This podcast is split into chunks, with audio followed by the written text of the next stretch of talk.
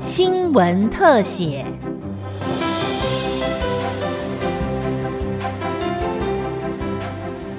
听众朋友您好，欢迎收听今天的新闻特写节目，我是吕明宗。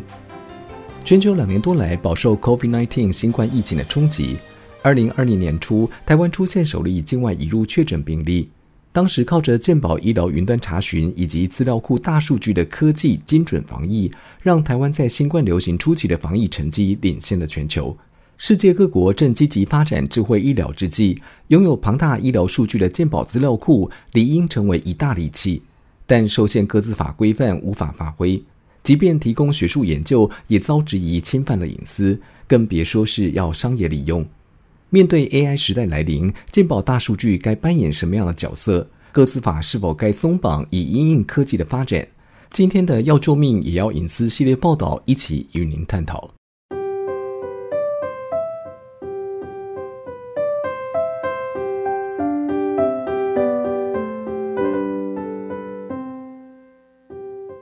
在没有健保大数据之前，我们必须去医院看病人的资料，然后再怎么样就是呃就一家医院，那再怎么样你人力再怎么超，不太可能去收集四十万人的资料。所以那时候研究了不起一个呃族群可能最多一百人或两百人，啊，所以那这样情况之下，第一个它有选择性的偏差，啊，第二个就是说它本身追踪时间也不够久，意思让你即使在很大的团队，你不太可能说去追踪，比如四十万去追踪十年。这个是你们有健保大数据没有要去做的事情。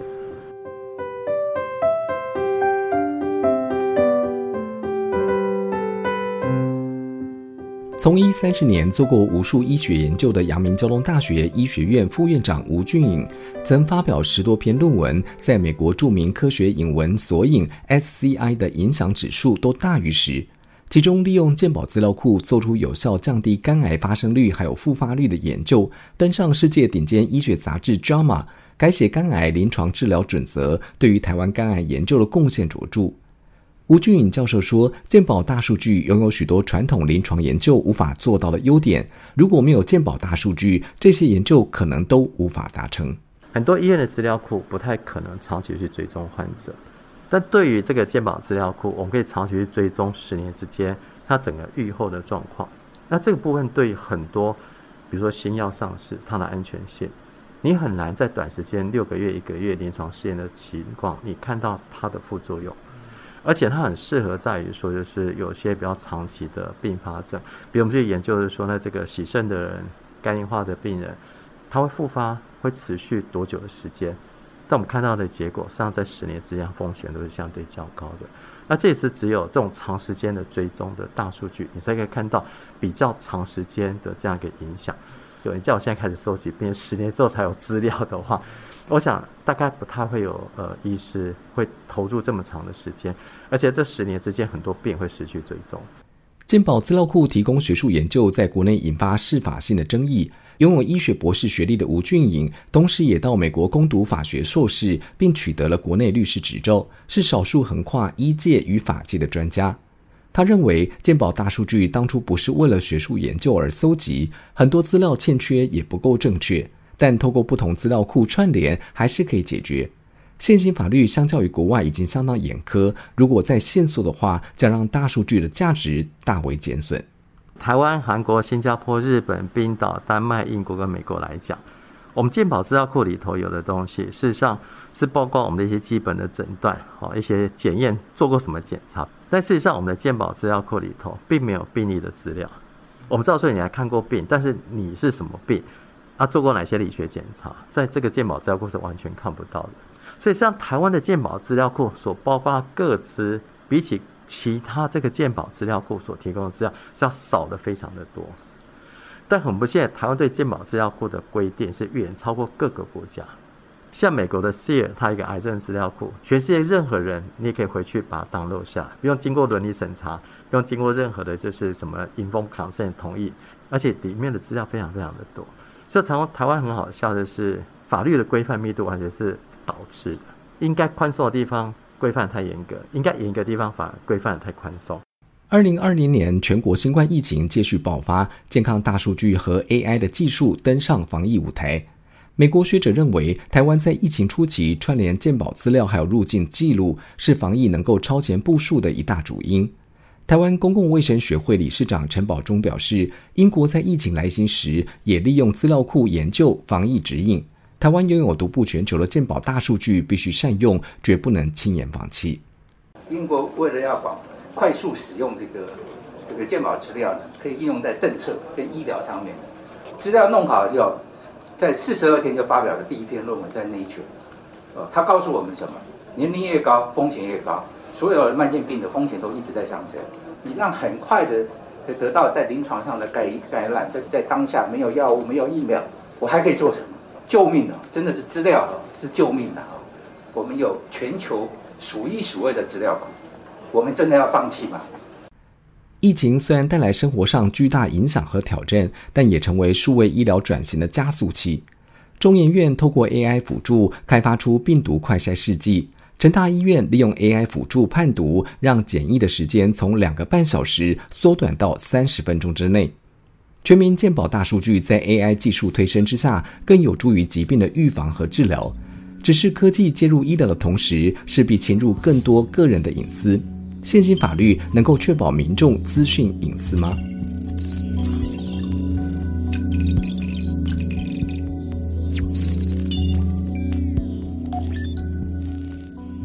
台湾已经迈入高龄社会，国发会估计，十年之后，也就是二零三二年，六十五岁以上老年人口将超过四分之一。伴随而来的退化性疾病还有长期失能快速增加，将造成医疗和照顾体系庞大的负担。全球多个国家积极将自通讯技术应用在医疗健康领域，发展智慧医疗，就有导入人工智慧，并利用大数据发展精准医疗。台湾拥有科技和医疗技术的优势，加上全球数一数二的健保大数据，广达集团的创办人林百里就看好台湾的智慧医疗，渴望成为第二座护国神山。台湾有这么完完备的健保资料，啊，每个国家都很羡慕。应用在研发跟商转的话，啊，真的是一个很重要的一个护国神神山。首先，我们欢迎科技汇报办公室刘祖慧组主任，有请。去年八月底，行政院邀集医药生技专家召开一年一度的生技产业策略咨询会议，专家们给出了四个建议，其中一项就是要建构健康大数据平台，导入商用模式。台大医院院长吴明贤表示，智慧医疗和精准医疗是生医研发的新圣杯。未来医学成功要仰赖健康大数据、AI、人工智慧还有数位化，并发展出商业模式。如果要全面发展 AI 医疗，现有法规的紧箍咒势必要松绑。啊，事实上，人工智慧可以加速精准医疗的实现，而且高品质的医疗大数据是其核心，而大数据是未来的石油，所以将来啊，数据的资产、数据的隐私，甚至数据的战争，也都会被提上未来的议程。我想台湾在系统数位化跟数位系统整合已经做得很好，但是在细位啊数位啊系统的商模啊这个部分还需要加强。啊，过去我们的各自法事实上啊已经啊啊很久了，所以必须要根据新的啊状况来做调整，而且在应用这些法规的时候，要考虑个人权利跟公共利益以及环币跟新利这个角度不同，就会定出不同的法律。面对 AI 时代来临，医疗体系有积极研发智慧医疗的渴求，而对于科技业者来说，这是一个庞大的商机。二零二五年，全球智慧医疗市场预估将成长到两千七百六十亿美元。国内包括红海、广达、宏基等科技大厂也积极投入智慧医疗领域，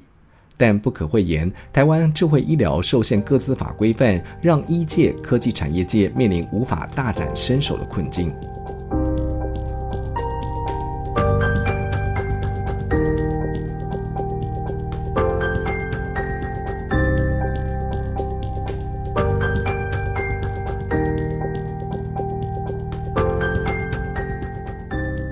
随着科技进步，我们的各自被合法搜集也好，或违法侵害的情况，不仅在医疗数据。你开车导航，一百公尺处向右转，滑脸书安个赞，上网搜寻商品或平台购物，这些行为都被搜集成大数据。欧盟二零一八年实施号称史上最严格的各自保护法规 GDPR，制定时就已经将 AI 运用纳入了考量。我国最早各自保护法规是在一九九五年制定的《电脑处理个人资料保护法》，二零一一年修正为《个人资料保护法》。相关法规早在 AI 新的变局之前。中研院副研究员何之行说：“对于健保大数据的二次利用。”各自法只允许公务机关和学术机构使用，而且只能做学术研究，这也限制住了 AI 医疗发展。台湾很多呃产权合作，是因为我们各自法第六条但书，它是用限定主体的方式去规范，所以基本上它其实是绑住这个呃公务机关跟学术研究机构。好，那它要满足某种程度的这个公共利益的一个目的，但是我们去看其他国家的规范啊，譬如说欧盟的这个 GDPR 个人资料保护规则，它反而不去做主体的限定，所以商业机构它可以跟公务机关、跟学术研究机构站在同样的地位去申请 data，他考量的是我应用 data 的这个目的，他会去看我的这个 purpose。我们的这个商业界要 access，譬如说鉴宝资料的时候，它会非常的困难，所以它会需要去透过产学合作。但一旦它透过产学合作之后，它后面其实呃在判断这个使用目的的时候，又没有这样子一个比较清楚的去区分商业跟研究目的的时候，就会有困难，就变成我们把学术研究跟商业研究其实混在一起，会让人家担心，就说。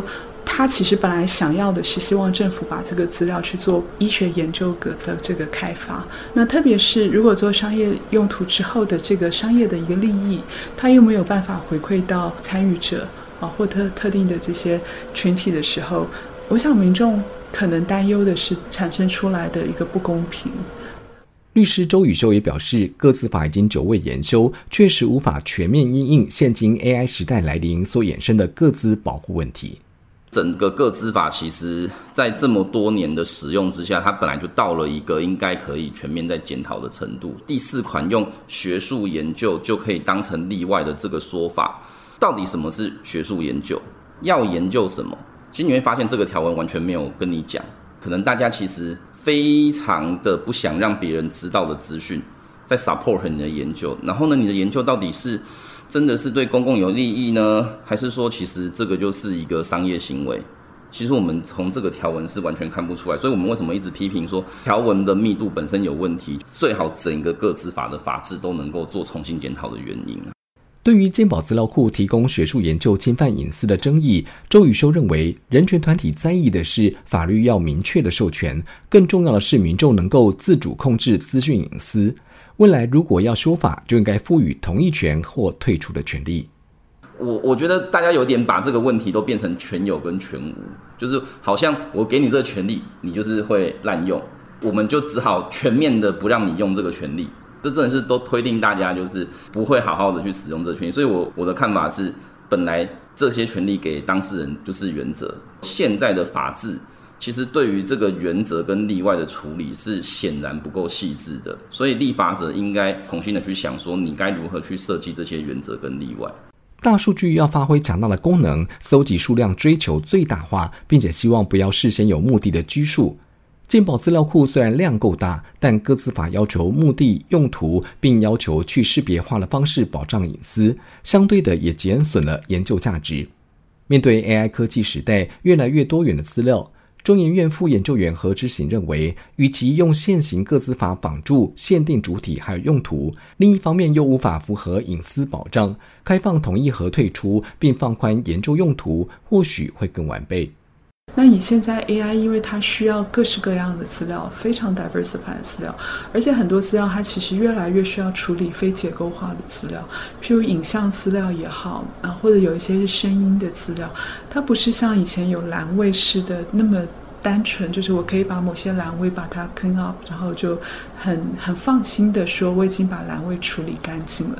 那以非结构化的资料，我要去做一个去识别的处理，其实光要达到这个所谓没有办法回溯到特定个人，其实都已经非常辛苦了。所以我会认为说，与其这样子一直去探讨去识别，然后我会去担心以后再识别的风险，还不如就很诚实的回到原始，就是如果我去识别没有办法做到百分之百，那我用同意权，不管是 up in 的 consent 或 up out 的一个退出的方式，去弥补去识别的这个呃没有办法 hundred percent 的去识别，那让它整个够完备，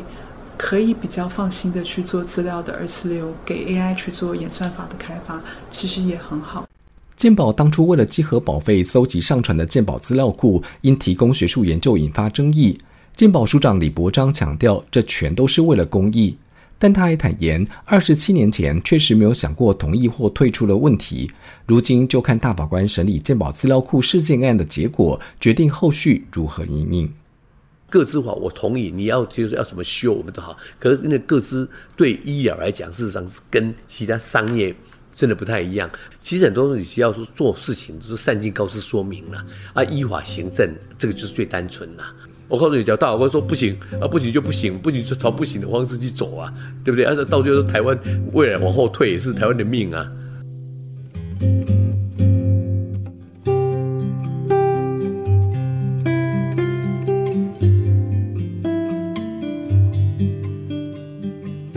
为了科技便利，我们早就已经让渡不少的隐私。阳明交通医学院副院长吴俊颖说。大数据搜集不是只有在医疗科学研究，商业搜集更是无所不在。各司法应该规范的是商业大数据，而非追求公共利益的健康大数据。你这个商业大数据，它所得并不是平均分配给被研究对象，但是健康大数据相对来讲，研究的成果是平均分配给大多数的被研究者。我们去改变了这个未来发生率，我没有因为这样变成商业巨子，我没有因为这样我股票大涨。我只负责拿到两万块的一个鼓励费用而已。那么焦马那一篇，我们去改变了全世界整个肝癌复发的风险，我也没有获得任何其他商业的利益。我们今天所有商业大数据被分析处理利用之后，你造就了 Facebook、Google、Amazon 这些商业的巨擘，但没有任何一张股票发给这些资料被处理的人。我们这些医学健康大数据是受到非常高度的法律规范，但是对于这些追求个人商业大数据的这些规范，反而是没有任何的规范。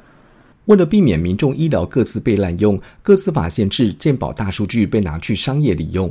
但是公司部门合作可以让智慧医疗、精准医疗更有突破性的发展。因此，医界和科技产业界透过产学合作的方式突破困境，行之有年。吴俊颖副院长不反对商用，但他认为最后获利必须分配给所有人，而不是少数商业巨子，这样才公平。科学研究最后还是希望能够落地。能够去具体改变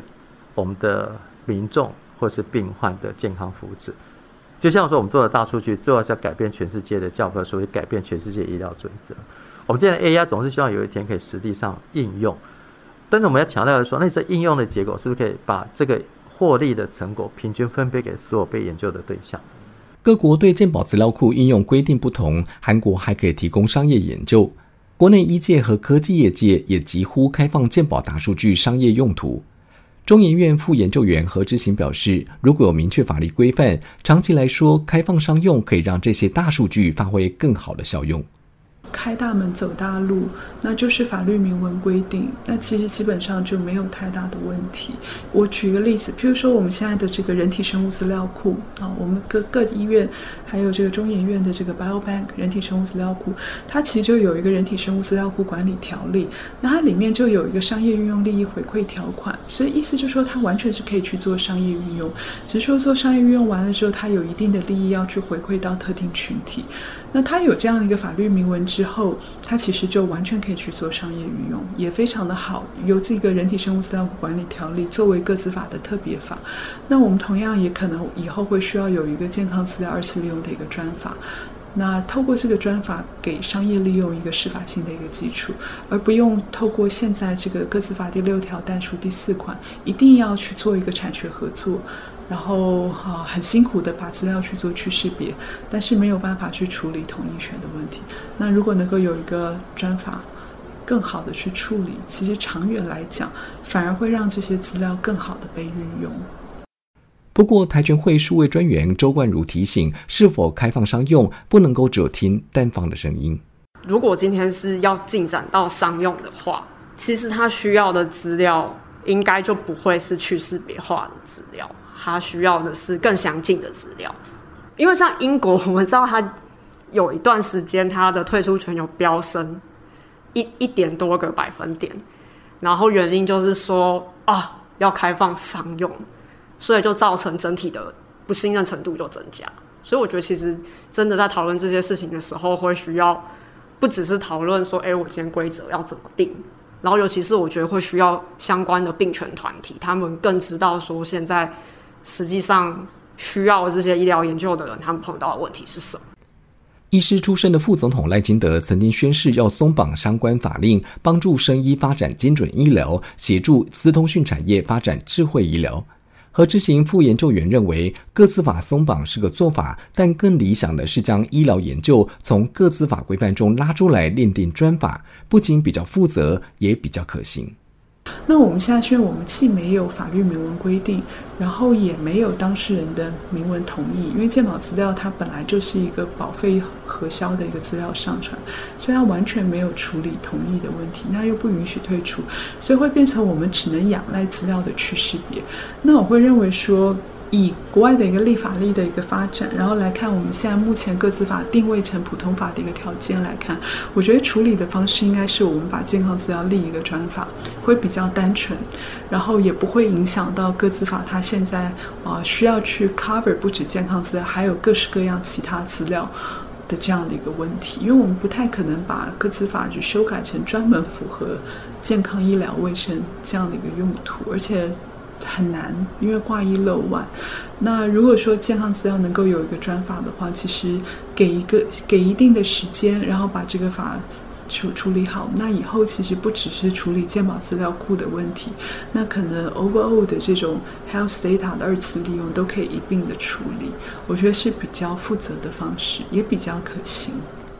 立法院法制局针对健保资料库争议进行过专案研究。结论建议，整个搜集利用过程应该更透明化，并且建立回馈机制。同时，各自法规定一体适用的规范明显不足，最好是用专法解决。不过，阳明交通医学院副院长吴俊颖持不同的看法。原来的法律已经可以处理很多事情，那是整个执法过程中很严重的偏差。我们常去迷信说，我们立一个专法就可以解决问题，但我们所看到的情况是说，各自法本来就可以处理这所有的问题了。但我们觉得后来。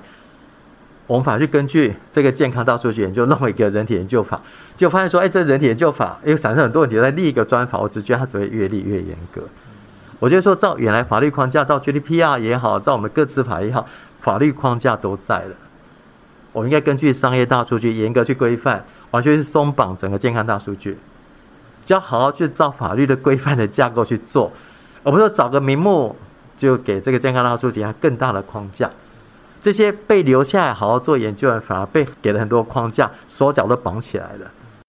另定专法可以解决问题，还是变成更大的紧箍咒？各界看法不一。不过，还有一项根本问题是，我国各自法并没有设置单一主管机关，而是采分散管理。律师周宇修认为，即便各自法松绑，又或者定了医疗专法，将来开放健保大数据，该由谁来主责，将会是个大问题。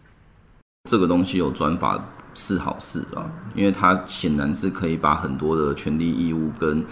特别在这种学术跟医疗研究的部分去做一个更明确而且更符合需求的规范啊。那那我们我们现在遇到的问题是说，吼，其实各资法可能对政府机关来说就是是个很难处理的议题啦。所以你看这个法过了这么多年，竟然没有主管机关了。只有负责解释各资法的机关，因为一部各资法几乎所有的产业都要适用，这确实在在那个机关的这个呃管辖权分配上产生一个很大的问题，所以迄今我们没有办法去真的很有效的去做一个呃各资法在使用上的一个规划。那我觉得这件事情啊。应该是 in the long run，应该是大家真的要好好坐下来谈一下，就是谁应该可以去当各自法的主管机关，然后呢，能不能够像一大一些国家可以有一个那种个人资料保护官，然后呢，哪些领域可能是需要特别法律来做规定的？因为这个特别法规定下去，它还会牵到一个问题是，那谁要来做特别法的主管机关？因为这个，我觉得我自己觉得啊，如果我是卫福部，我绝对不会提这个东西啊，因为我本来可以不用花人去。解释跟执行这些法就我一提到变成我要去处理。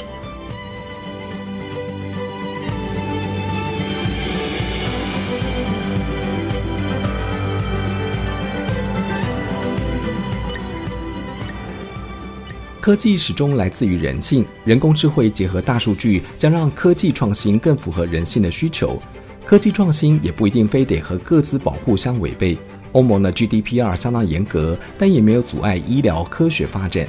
就像自然期刊 Nature 曾经发表文章所说，与其贩卖对大数据的恐惧，不如透过更好的规范，让大数据和 AI 应用可以造福更多的人。医疗进步和各自保护绝不是互斥的单一选择题，相信大家的答案也都是复选题。